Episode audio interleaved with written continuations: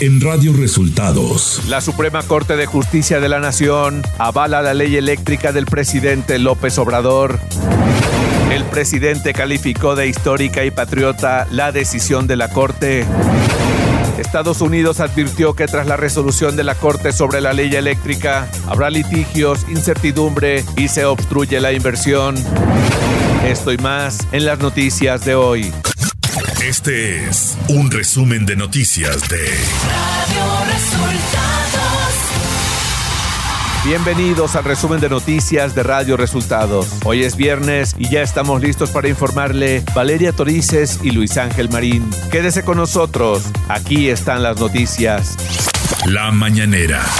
Este viernes, en la conferencia de prensa, el presidente Andrés Manuel López Obrador calificó como histórica y patriota la decisión de la Corte que mantuvo la validez de la ley eléctrica. La resolución de la Suprema Corte de declarar constitucional la ley eléctrica fue una decisión histórica, patriota, en beneficio del pueblo de México, en beneficio de la nación el presidente López Obrador señaló que no hubo presión por parte de su gobierno a los ministros de la Suprema Corte de Justicia de la Nación. No, ya no es el tiempo de antes. Si fuese como antes, ¿saben cómo hubiesen votado? ¿Cómo votaban antes? Por unanimidad. Todos. No, ahora hay libertades. Claro que no estamos de acuerdo con algunos ministros López Obrador se refirió a las declaraciones del embajador Ken Salazar, que tras la decisión de la Corte señaló que a Estados Unidos le preocupa y que probablemente habrá litigios e incertidumbre por la ley eléctrica. Él habla de que pueden haber acciones de tipo jurídico. Nosotros pues también haríamos lo propio, porque somos un país independiente, libre el presidente señaló que no se está violando ningún tratado internacional. Ayer se definió de que la ley eléctrica, la ley que se validó como constitucional, no afecta el tratado de libre comercio. El jefe del Ejecutivo dijo que tiene un plan B para proteger al litio en caso de que su reforma eléctrica sea rechazada en el Congreso. Tenemos el recurso de la reforma a la ley minera que no necesita de dos terceras partes, que es mayoría simple, y tendríamos los votos para que el litio sea un mineral de la nación, de los mexicanos. Radio Resultados Nacional. La Suprema Corte de Justicia de la Nación declaró válida la ley de la industria eléctrica impulsada por el presidente López Obrador, con lo que se da mayor ventaja a la Comisión Federal de Electricidad por encima de empresas privadas. Esta decisión se tomó pese a que siete ministros se pronunciaron en contra de la ley al considerar que su aplicación viola la Constitución debido a que no procura la libre competencia ni garantiza la protección al medio ambiente con la generación de energías limpias. Mientras que el embajador de Estados Unidos, Ken Salazar, advirtió que esta resolución de la Corte abrirá una puerta a litigio sin fin, generando incertidumbre y obstruyendo la inversión, en un comunicado publicado luego de darse a conocer el fallo, Ken Salazar recordó que en varias reuniones con funcionarios del gobierno de México han expresado sus preocupaciones sobre esta, ley de la industria eléctrica, y sus posibles escenarios negativos. Por su parte, el presidente de Acción Nacional, Marco Cortés, dijo en un comunicado que expresa su malestar, insatisfacción y disenso con el resultado de la votación de los ministros de la Suprema Corte de Justicia de la Nación en torno a la ley de la industria eléctrica, pero acatará la resolución del máximo tribunal, porque la democracia y el Estado de Derecho requieren que todos los mexicanos, sin importar sus posiciones políticas, respeten la ley y las instituciones. Los grupos parlamentarios en la Cámara de Diputados acordaron procesar en fast track la semana próxima el dictamen de la reforma eléctrica del presidente Andrés Manuel López Obrador. En una reunión de la Junta de Coordinación Política, los coordinadores de los partidos avalaron votarlo el lunes en comisiones y el martes en dos sesiones el mismo día, en el Pleno de los 500 legisladores. El consejero presidente del Instituto Nacional Electoral, Lorenzo Córdoba, dijo que ante la sistemática, dolosa, descarada e impune violación por parte de funcionarios públicos de las reglas que rigen el proceso de revocación de mandato, Lorenzo Córdoba sostuvo que podría estar en riesgo que el Tribunal Electoral del Poder Judicial de la Federación determinara anular este ejercicio.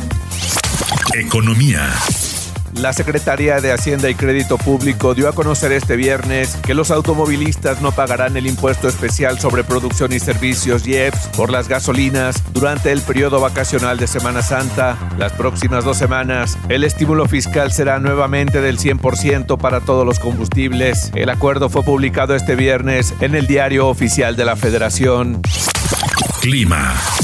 El Frente Frío número 41 se localizará sobre el oriente de la península de Yucatán y el sureste mexicano. Mantendrá las condiciones para lluvias fuertes a muy fuertes en dichas regiones, con lluvias puntuales intensas que podrían generar deslaves e inundaciones en zonas de Chiapas, Tabasco y Campeche. La masa de aire frío asociada al frente mantendrá bancos de niebla en el oriente y sureste del país, además de viento norte fuerte e intenso con rachas de 80 a 100 km por hora en el Istmo y Golfo de Tehuantepec y rachas de 60 a 80 km por hora en las costas de Veracruz, Tabasco, Campeche y Yucatán, un canal de baja presión se extenderá desde el noroeste hasta el centro del territorio nacional, interaccionará con la entrada de humedad del Océano Pacífico, generando lluvias puntuales fuertes acompañadas de descargas eléctricas y posible caída de granizo en Puebla, Estado de México, Ciudad de México, Morelos y Tlaxcala. Ciudad de México. El secretario de Movilidad de la Ciudad de México, Andrés Layuz, informó que la causa del accidente de este jueves entre un camión de transporte público y una unidad del Metrobús, en el cual hubo 88 lesionados, ocurrió debido a una distracción por parte del conductor de la empresa Atrolsa. En conferencia de prensa, el funcionario capitalino detalló que el conductor del camión se distrajo y chocó contra la parte trasera de la unidad del Metrobús, por lo que continúa detenido. Además, la empresa de transporte como sanción no podrá circular en esa ruta durante 30 días. A través de una iniciativa única a nivel internacional, la diputada del PAN en la Ciudad de México, América Rangel, busca que por primera vez en la historia se le dé estatus legal y personalidad jurídica a los bebés por nacer, lo que les dotaría de una serie de derechos con el objetivo de proteger su vida y su sano desarrollo hasta el nacimiento. Información de los estados. Mauricio N. fue vinculado a proceso como probable responsable de homicidio calificado a Hugo Carvajal Amaro, de 15 años, quien falleció al ser lesionado en el cuello en un salón de fiestas del municipio de Gilotzingo, Estado de México. Un juez de control del Poder Judicial del distrito de Tlalnepantla, en el Estado de México, analizó lo ocurrido con perspectiva de infancia, considerando diversos principios, entre ellos el interés superior de la niñez al tratarse de un menor de edad, por lo que determinó la vinculación a proceso penal de Mauricio María de Jesús Montes Mendoza, regidora del Partido Verde Ecologista en el municipio de Aguililla, Michoacán, fue elegida por el Congreso Estatal como presidenta municipal sustituta tras el asesinato del alcalde César Arturo Valencia, ocurrido el pasado 10 de marzo. La nueva munícipe comentó que la federación y el gobierno estatal están a cargo de la seguridad de Aguililla, aunque dijo desconocer si contará con escolta.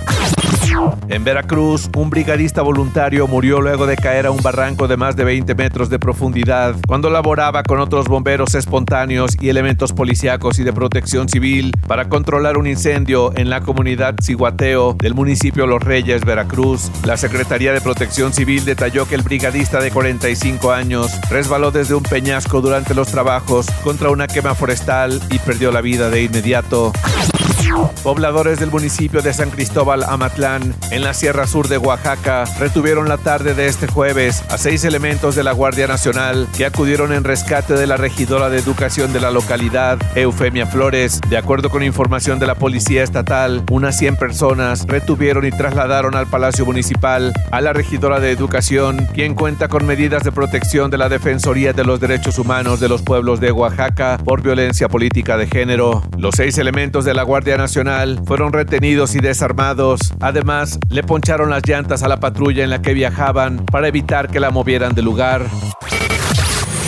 Radio Resultados Internacional. Estados Unidos tendrá por primera vez en su historia a una jueza afroamericana en la Corte Suprema de Justicia, después de que el Senado confirmara este jueves a Ketanji Brown Jackson, propuesta por el presidente Joe Biden para sustituir a Stephen Breyer, que se retirará cuando termine la temporada judicial. El presidente Joe Biden lo calificó de momento histórico para el país. Se convertirá además en la quinta mujer que viste la toga del Supremo en sus 232 años de historia. Un avión Boeing 757-200 de la empresa DHL se incendió y rompió por la mitad en una pista de aterrizaje del Aeropuerto Internacional Juan Santa María de San José, Costa Rica, sin que existan víctimas mortales, pero sí al menos 32 vuelos afectados. Este jueves, al aterrizar en el aeropuerto, un motor de la aeronave golpeó con la pista provocando que se saliera de rumbo y se partieran dos. Los dos tripulantes resultaron ilesos, dijo DHL de Costa Rica. La Asamblea General de las Naciones Unidas suspendió este jueves a Rusia del Consejo de Derechos Humanos del organismo por haber invadido Ucrania. Por su parte, el Kremlin lamentó la suspensión de Rusia en el Consejo de Derechos Humanos, advirtiendo de que Moscú seguirá defendiendo sus intereses por todos los medios legales. La situación en Borodianka, una pequeña localidad al noroeste de Kiev y evacuada recientemente por las tropas rusas, es mucho más horrible que en Bucha, según dijo este jueves el presidente de Ucrania, Volodymyr Zelensky, a través de un video. Borodianka, esa pequeña localidad había quedado devastada tras el paso de las tropas rusas que bombardearon y dispararon sin piedad, cuentan los vecinos, arrasando con todo y matando indiscriminadamente. Tecnología. Lego y Epic Games anunciaron lo que podría tratarse de un metaverso para niños similar a Roblox. En un comunicado señalaron que a medida que el metaverso evoluciona, remodela la forma en que las personas se encuentran, juegan, trabajan, aprenden e interactúan en un mundo virtual en 3D. Lego y Epic Games anunciaron que combinarán su amplia experiencia para garantizar que lo que se diseñe de Internet desde el principio tenga en cuenta el bienestar de los niños. Google se encuentra en proceso de introducir una nueva función de su procesador de texto online Google Docs que permitirá expresar reacciones a palabras o frases de los documentos mediante el uso de emojis. Para acceder a las reacciones en Google Docs, solo deberá desplazarse el cursor sobre una palabra del documento y darle clic en el icono Agregar reacción. Una vez que se hayan establecido las preferencias de Google Docs, estas se trasladarán directamente a Google Chat. Espectáculos. Después de que salieran especulaciones y fotografías sobre una posible relación de Ángel Aguilar con su supuesta pareja Gucci Lau, la cantante, salió a Instagram para denunciar que dichas imágenes han rondado las redes sociales sin su consentimiento en un video. Me siento triste, defraudada, no puedo creer que estoy haciendo este video, me duele el alma, expresó la cantante en el clip. Han estado circulando unas fotografías con las que yo no he estado de acuerdo que salieran. Me siento violentada, me siento violada de la posibilidad de yo tener mi propia privacidad de poder decidir sobre mi vida, mi cuerpo, mi imagen, denunció la cantante. El pasado mes de marzo, el actor Ezra Miller fue arrestado a raíz de un altercado en un karaoke de Hawái. Poco después de su detención, el actor fue acusado de amenazar de muerte a una pareja. Según Rolling Stone, los ejecutivos de Warner Bros. tuvieron una reunión de emergencia el 30 de marzo para hablar sobre el comportamiento de Ezra Miller. Según una fuente bien informada, el consenso en la sala fue dejar en pausa cualquier proyecto futuro que involucre al actor, incluidas sus posibles apariciones en el universo extendido DC, informa la publicación. La polémica persigue al actor que en 2011 fue arrestado por un delito de posesión de drogas y en 2020 se convirtió en el blanco de las críticas cuando salió a la luz un video en el que aparece agrediendo a una mujer. Deportes. El Club Barcelona tiene a Robert Lewandowski en la lista de los posibles jugadores para reforzar su delantera, pero antes el equipo de Xavi Hernández necesita vender a varios jugadores para fichar a un futbolista como el polaco. Se dio a conocer que el Barcelona no quiere una guerra con el Bayern Múnich, por lo que buscarán contratar a Lewandowski solo si el club alemán facilita su salida. El piloto mexicano Checo Pérez dijo no estar satisfecho con el rendimiento que ha tenido Red Bull durante las dos primeras sesiones de práctica libre celebradas en el Gran Premio de Australia, en las que el mexicano finalizó en la tercera y quinta posición respectivamente a lo largo de la actividad de este viernes. Checo Pérez señaló que la escudería ha realizado cambios de cara a la carrera celebrada en Albert Park, pero fue contundente al mencionar que no entiende qué está pasando con el auto en este momento. Y hasta aquí las noticias en el resumen de Radio Resultados. Hemos informado para ustedes Valeria Torices y Luis Ángel Marín. Que tengan un excelente fin de semana.